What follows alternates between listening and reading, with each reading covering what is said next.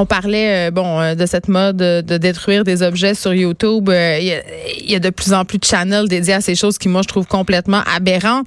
On jasait hier aussi de l'interdiction d'interdire les cellulaires. Bref, on voit là qu'au cœur de nos préoccupations en ce moment, les outils, les objets électroniques, les tablettes, les téléphones font partie de nos préoccupations. Et là, on se parle de cyberdépendance parce que on apprend, des études qui nous apprennent que les jeunes sont de plus en plus cyberdépendants.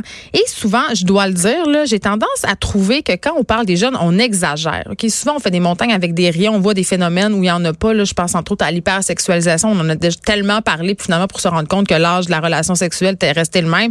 Mais là, je trouve pas qu'on capote. Je trouve qu'on est de plus en plus cyberdépendants.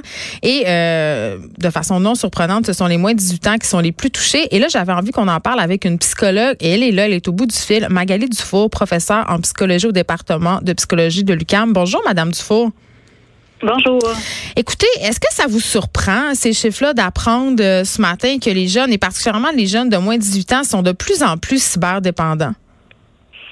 Mais en fait, on n'a aucune donnée qui nous dit qu'ils sont de plus en plus cyberdépendants. En fait, euh, les chiffres qui ont été avancés dans l'article, c'est qu'il y a de plus en plus de demandes d'aide. Ah! Donc, c'est, c'est, quand même un peu différent parce que les seuls chiffres que nous avons pour euh, démontrer qu'ils sont qu'ils ont des problèmes de, de dépendance à Internet, eh bien, on n'a pas de données longitudinales. Donc, on peut pas savoir s'il y en a cinq fois plus dans l'étude qu'on avait fait euh, avec euh, Natacha Brunel euh, il y a à peu près ça, quatre ou cinq ans, eh bien, on avait aux alentours de 1% des jeunes qui auraient un problème de cyberdépendance, mais il y avait un 18% pour lequel on considérait qu'il était à risque.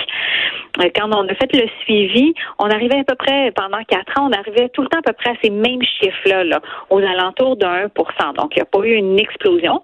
C'est sûr qu'on pourrait voir avec une nouvelle étude s'il y a eu une explosion, mais c'est pas nécessairement ça. Ce qu'on voit, par contre, c'est que de plus en plus de jeunes demandent de l'aide. Mais ça, c'est une bonne nouvelle c'est une excellente nouvelle de voir que les jeunes demandent plus d'aide. Donc, ça veut dire qu'il y a une meilleure reconnaissance de la problématique, que les parents sont peut-être plus au courant, qu'il y a une meilleure détection dans les écoles.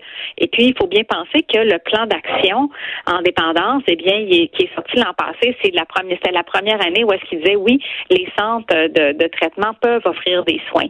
Donc, avant, il y avait comme des gens dépendants, mais qui n'avaient pas vraiment de place où aller. Ben maintenant, il y a une place où aller. OK. Euh, juste pour qu'on soit clair, euh, parce que souvent, justement, euh, cyberdépendance, c'est un mot qu'on utilise de plus en plus, qui est parfois un peu galvaudé, mais c'est un vrai problème et il y a des vrais signaux. On peut pas dire si notre jeune passe, je sais pas moi, cinq heures sur son téléphone par jour qu'il est automatiquement cyberdépendant. C'est à partir de quel moment où on peut considérer, si on veut, que notre jeune a un problème? Pour l'instant, il n'y a pas de. J'aimerais ça vous dire, voici, c'est à partir de temps d'heures hein, par semaine. Là, c'est sûr que je pense que c'est ce que tout le monde essaierait, aimerait qu'on puisse faire, mais on n'a pas de données en ce sens-là. Ou en tout cas, il n'y a pas de, de seuil où est-ce qu'on dit, voici, ça c'est dangereux, puis ça, ça l'est pas. On va dire que quelqu'un a un problème de dépendance à Internet ou à une, une application, là, soit un jeu ou soit mhm. réseaux sociaux, quand il perd le contrôle, ça veut dire que la personne dit, OK, j'irai pas longtemps, mais il va beaucoup plus longtemps. Fait qu'il y a une grosse perte de contrôle. Quand il y a soit une obsession autour de ça, il ne pense qu'à ça. Quand est-ce que je vais poster, qu'est-ce que je vais faire, qu'est-ce que je vais mettre sur Instagram, ou, ou quand est-ce que je vais aller jouer. Donc, il y a une certaine obsession.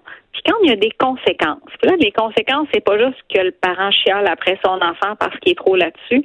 C'est quand on commence, par exemple, à avoir des problèmes scolaires, à être déprimé après, à faire d'énormes crises de colère, à, être déprimé. Donc, quand on voit des conséquences qui sont importantes, c'est là qu'on peut penser euh, qu'il y a un problème de cyber.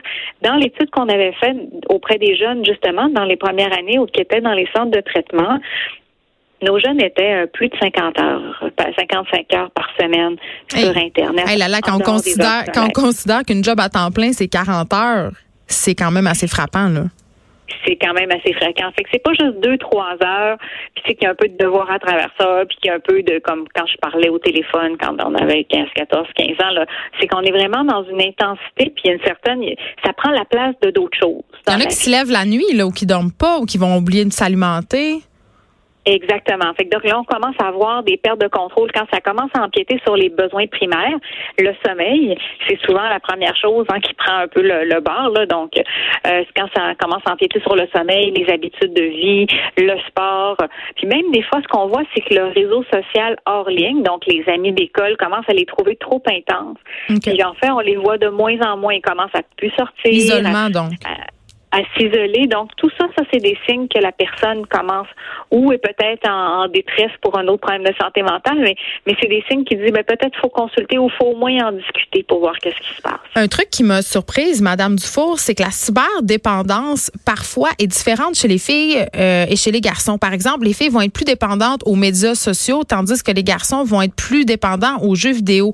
Et là, euh, je me disais, les grands groupes comme Facebook et Instagram euh, commencent à réaliser peut-être que la culture du like est peut-être problématique. Instagram, d'ailleurs, un projet pilote en ce moment où on ne voit plus les likes. Facebook songe à suivre. Pensez-vous que ça pourrait régler une partie du problème, surtout chez nos jeunes filles? Mais c'est sûr que tous les éléments de renforcement, que ce soit des likes ou que ce soit de tu es bon dans le jeu vidéo, euh, c'est souvent à ça que les gens deviennent, euh, qui deviennent, qui deviennent un peu plus dépendants. Le mot est peut-être un peu trop fort, mais c'est ce qu'on aime. Hein? Ça fait dire qu'on est bon, peu importe que ce soit dans un jeu ou que ce soit dans notre vie. Là. Donc c'est sûr que ça peut diminuer euh, cet effet-là. Il faut de revoir.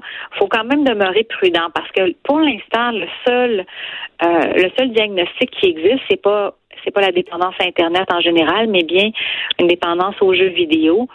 Euh, quand je parlais avec mes collègues européens, euh, eux, ils trouvent que euh, des, des réseaux sociaux est pas tout à fait encore aussi fort que le renforcement est pas aussi fort que ce qu'on obtient dans les jeux vidéo. Donc, il faut vraiment prendre attention de est-ce que les gens sont vraiment dépendants aux réseaux sociaux?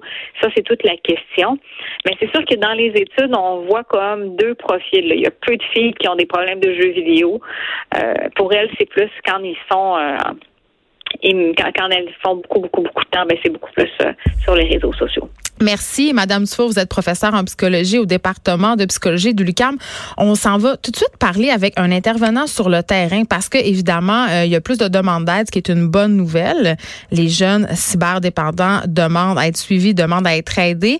Par contre, en dehors des grands centres, ça devient quand même assez difficile. Et ça, c'est pas juste le cas pour la cyberdépendance. Avoir des services psychologiques, c'est dur en région encore plus. On parle avec euh, Miguel Terru, qui est coordonnateur des services professionnels des centres de l'organisme Le Grand Bonjour, M. Thériault. Bonjour. Écoutez, euh, je me demande parce que la cyberdépendance c'est quand même assez nouveau là comme concept. Moi, je, on commence à en parler plus sérieusement. Je me demande qu'est-ce que vous faites concrètement avant qu'on s'attarde là à, quel point c'est difficile d'avoir des soins en région? Qu'est-ce que vous faites concrètement pour quand vous avez des jeunes qui vous arrivent avec des problèmes de cyberdépendance pour les aider? Ben, il faut comprendre que dans notre contexte à nous, on parle d'un service de forte intensité avec hébergement. OK, là, c'est en cure fermé. Tout à fait. Donc, c'est vraiment en partenariat avec le réseau de la santé euh, que des services sont offerts aux adolescents, c'est-à-dire que les adolescents vont être détectés et vont être évalués dans les CIS et les CIUS dans chacune des régions du Québec.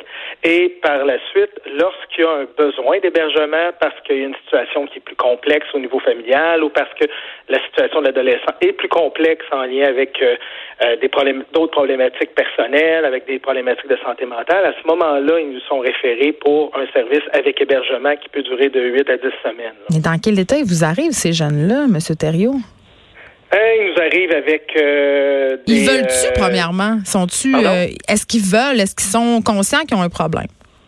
À la base, et ça, c'est pour tout niveau de dépendance, qu'on parle de dépendance à l'alcool, aux drogues ou euh, aux applications Internet, c'est certain que les adolescents qui viennent chez nous perdent un peu de leur liberté, sont en symptômes de sevrage lorsqu'on parle des substances, ils sont dans un moment difficile de leur vie et la motivation est souvent euh, en lien à des pressions à l'extérieur d'eux.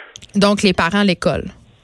Exactement. Et nous, euh, le travail qu'on a à faire dans un premier temps, c'est de travailler à faire en sorte que l'adolescent s'approprie cette motivation-là, à la fois en étant de plus en plus conscient de l'ampleur du problème et d'autre part en ayant confiance que les choses peuvent changer. Et comment vous intervenez? Qu'est-ce que, qu'est-ce que ça cache, la cyberdépendance? Comment on sort de ça? Ben, dans un premier temps, c'est de reprendre un équilibre de vie. Donc, c'est l'élément le, numéro un. Autre élément à tenir en compte, c'est que ce sont des, des jeunes qui ont peu développé leur habileté sociale, leur habileté relationnelle, quoi qu'il que comme tous les autres jeunes, ils en ont besoin. Donc, c'est rapidement de développer la capacité que l'adolescent va avoir de créer des liens avec les autres autour de lui. Et c'est souvent par ces relations-là que le travail réel va commencer que la personne va être en mesure de se réapproprier les habiletés, les compétences et avoir confiance à faire face à la vie hors ligne. Ce qu'il avait perdu et ce qui l'emmenait à surinvestir dans le fond, là, euh, euh, Internet, dans le fond, euh, sa vie en ligne. Vous, vous travaillez à l'organisme Le Grand Chemin, vous avez trois centres. Est-ce que, est-ce que vous direz que les jeunes qui vivent en dehors des grands centres, justement, qui sont déjà isolés en région, ils partent comme avec une prise de plus? Ben, je dirais pas une prise de plus. Faut parce que tous les intervenants de toutes les régions du Québec sont tous pleins de bonne volonté. Maintenant, il faut comprendre que le service est en déploiement présentement.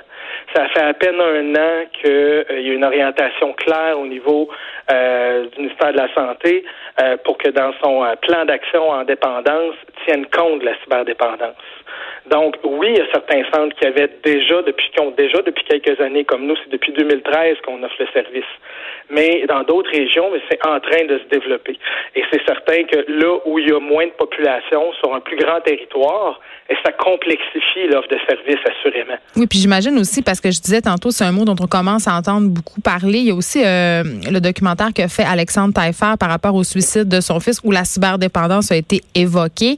Ça a comme permis un peu de détabouiser tout ça, mais j'imagine qu'il y a des parents qui sont un peu perdus là-dedans, parce que évidemment, euh, la cyberdépendance, c'est bon, ça fonctionne un peu de la même façon que toute autre forme de dépendance. Vous l'avez dit, la toxicomanie, le jeu excessif. Par contre, les téléphones intelligents, ils font partie nos vies. Fait que ça doit devenir tellement difficile de faire la juste part des choses. On a beaucoup d'éducation à faire sur euh, l'utilisation saine des technologies Internet. On vit dans un monde qui est hyper connecté. Et puis, assurément, si on veut bien le montrer à nos enfants, il faut, comme adultes, qu'on apprenne à bien les utiliser nous aussi. On est le premier exemple. Et on a tout le temps notre téléphone dans les mains, tu sais c'est ça, on doit faire de l'éducation pour favoriser qu'il y ait une saine, utilisation.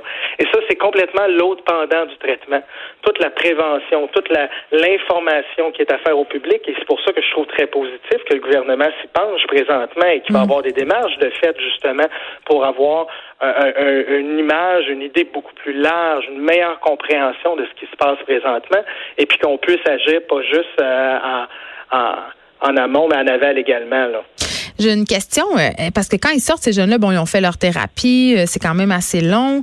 Euh, dans le cas des alcooliques, ils ont juste à se tenir loin de l'alcool et bon, ça va aller bien. Mais il y a des jeunes que je peux penser qui vont être amenés à travailler, qui vont avoir besoin d'un téléphone. Est-ce que ça se peut hum. avoir présenté une situation de cyberdépendance puis être capable par la suite de gérer sa vie numérique de façon justement saine, comme vous l'avez dit? Ou...